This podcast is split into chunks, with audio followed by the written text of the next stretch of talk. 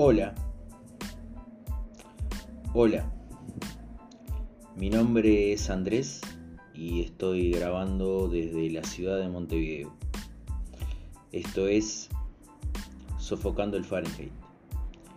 Comenzamos.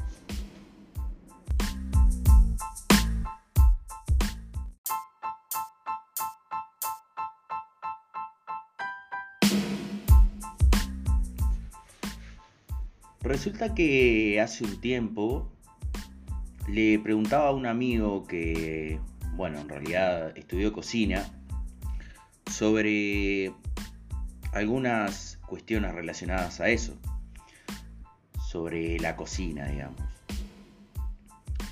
Específicamente sobre algo relacionado a la sopa, justamente a la sopa. Le preguntaba no sé, sobre ingredientes y todo ese tipo de, de cuestiones. La sopa tiene un parecido con el conocimiento. Ese parecido es que en realidad no hay una receta universal, no hay un lugar donde se aprenda a hacer. Y a su vez tiene parecido que es una mezcla de cosas, ¿no? Es como que uno mete dentro de ese recipiente un montón de cosas a cocinar y así resulta algo genial. Y el conocimiento es parecido. Uno de muchos lugares, de muchos orígenes distintos, mete cosas dentro de un recipiente que es nuestra cabeza y surge algo que puede llegar a ser genial. Mientras hablábamos de, de estas cuestiones relacionadas a la sopa, me acordé de otra cuestión y me pregunté si seríamos delincuentes por compartir esa información. Y ustedes dirán, ¿por qué lo serían? Bueno, para algunos puede que lo seamos. Hoy hablamos de la sopa, de la ley sopa.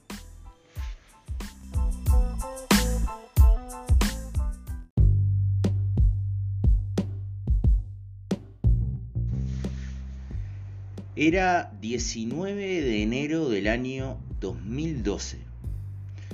Y mientras algunos estaban más preocupados por el fin del mundo, que en teoría hubiera sucedido a fin de ese año, según el calendario maya, otros estaban preocupados por otras cuestiones. Ese día Wikipedia no estuvo habilitado para sus internautas. Estaba completamente en negro, absolutamente en negro. Y tenía una frase que uno podía ver cuando entraba a la página que decía, imagina un mundo sin conocimiento libre. Esto se debió a algo que orquestó el señor Smith, un congresista estadounidense del Partido Republicano, que con su noble idea pretendía detener a los piratas informáticos. La cuestión era así. La ley SOPA pretendía ser aprobada y permitir que todo contenido que se compartiera en Internet y por el cual uno no hubiera pagado fuera bloqueado. Pero no solamente eso, sino que además las personas que lo compartieran, así como las que lo utilizaran o recibieran, podían ser acusados de piratería. Es decir, podían enfrentar cargos penales.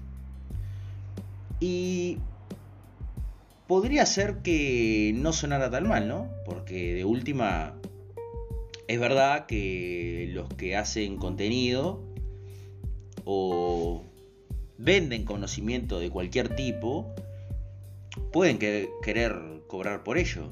Y no tiene nada malo, la verdad. Ahora, parecía que era un control demasiado grande, ¿no? Imagínense, por ejemplo, esto que les comentaba. Mi amigo pagó por un curso de cocina. Según esta ley, al compartir un conocimiento conmigo, por el cual yo no pagué, eh, estaría cometiendo un delito.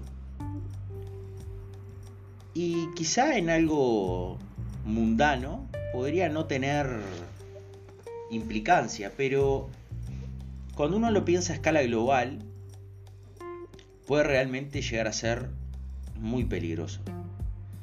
Por ejemplo, algunas redes utilizadas por activistas en países donde la libertad de expresión está limitada, serían un delito. Y estas personas podrían ser perseguidas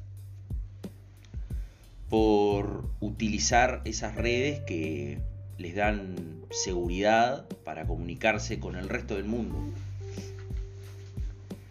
Eh, la ley SOPA no fue aprobada porque parece que a estos señores que estaban muy cómodamente sentados ahí en el Congreso, les terminó dando, digamos, un poco de miedo, por decirlo así. Creían que en realidad, de alguna forma, no estábamos preparados y los temores, por decirlo así, nos llevaban a, tener miedo del control. Porque hay que pensar en esto. Es un control preventivo, ¿verdad? Y como tal, implica que no hay una restricción al mismo. Es decir, se puede controlar cualquier comunicación, cualquier tipo de comunicación puede ser controlada, desde la que tenemos con un familiar hasta la que tengamos con cualquier persona porque no hay un criterio fijo, es decir, si yo envío por WhatsApp algo, debería ser controlado. Si lo envío por otra plataforma como Telegram o, lo que sea, también debería ser controlado. De la misma forma, por emails, de la misma forma, simplemente por teléfono, hablando, de la misma forma por SMS o por cualquier otro tipo de medio de comunicación. Porque es justamente eso, preventivo. Por lo tanto, no hay una forma de clasificar. Hay que controlar todo. Todo debe ser controlado para que esta ley tenga una aplicación. Según los que argumentaban a favor, la piratería representa pérdidas millonarias para algunos. Y puede que sí, pero ¿a qué precio estamos dispuestos a, a perder esa libertad de compartir conocimiento? ¿Y quién va a manejar ese criterio? ¿Quién va a ser el que diga esto no tiene sentido? No podemos meter a una persona presa por esto. ¿Y quién va a decir este tipo es un pirata y tiene que ir a la cárcel. Eh, por suerte, muchas plataformas y personas vinculadas a la tecnología se pusieron de punta con esto. Y Wikipedia que básicamente se trata de, eso, de compartir conocimiento libremente, fue uno de los que protestó. Y hubieron otros, por ejemplo Google también lo hizo. No deshabilitó su sitio, pero sí permitió o mostró su disconformidad con eso, incluso con algo que aparecía en su, en su buscador. También otros se ocuparon de distribuir información respecto a qué era exactamente la ley SOPA y cuáles eran las implicancias que podía tener en la vida de las personas. Ahora, imaginemos un mundo sin conocimiento libre, un mundo donde no podamos compartir eso que es tan preciado. Imaginen, por ejemplo, lo que sucedía antes de la Revolución Luterana. Época donde la iglesia, digamos, tenía el conocimiento en las manos, que en ese momento era la Biblia, ¿no? Entonces, cuando uno asistía a una misa o lo que fuera, el sacerdote hablaba en latín. La mayoría de las personas no hablaban latín en esa Alemania. Entonces, ¿qué sucede? Si yo no sé lo que me dicen, tengo que creer en mi, digamos, interlocutor, ¿no? Eh, es una forma de limitar el conocimiento. Y cuando sucedió la revolución luterana, es decir, se tradujo la Biblia al alemán, la gente empezó a tener su conocimiento y a intercambiarlo entre ellos, sin alguien que se los dictara y sin alguien que le dijera, esto es lo que está bien. Eh, eso permitió y se transformó en un hito de la libertad. Las personas accediendo al conocimiento y diciendo a mí me parece esto y a mí me parece lo otro. A vos te parece esto, a mí me parece lo otro, y en ese intercambio está el crecimiento. Está el crecimiento de las personas individualmente y el crecimiento de todo el colectivo. De todos, en este caso, en el mundo. Y eso es genial. Y lamentablemente para algunos seres humanos como el señor Smith, que recibió el apoyo de otros también, ¿eh? porque no estaba solo. Muchos de los que son propietarios de productoras, incluso Microsoft, incluso Apple, lo apoyaron porque le servía a sus intereses y no pensaron y no pensaban en las implicancias que iba a tener. Por suerte, el señor Smith tuvo que retirar su proyecto. Y lo retiró diciendo que aún los miedos estaban presentes y que en algún momento se iban a superar. Y finalmente la ley SOPA iba a tener eh, su aprobación. Hasta el día de hoy eso no ha sucedido y por suerte no hemos caído en la tontería de creerle al señor Smith. Dejó eh, retratado que aceptaba cualquier crítica constructiva respecto a esto, a su proyecto.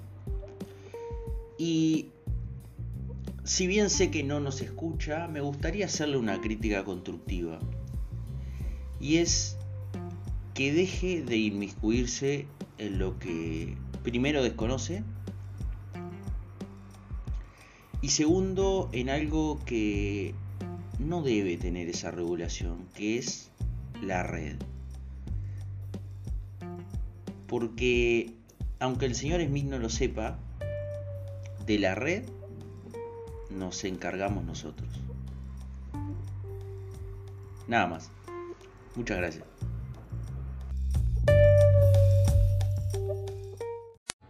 Su contenido ha sido bloqueado.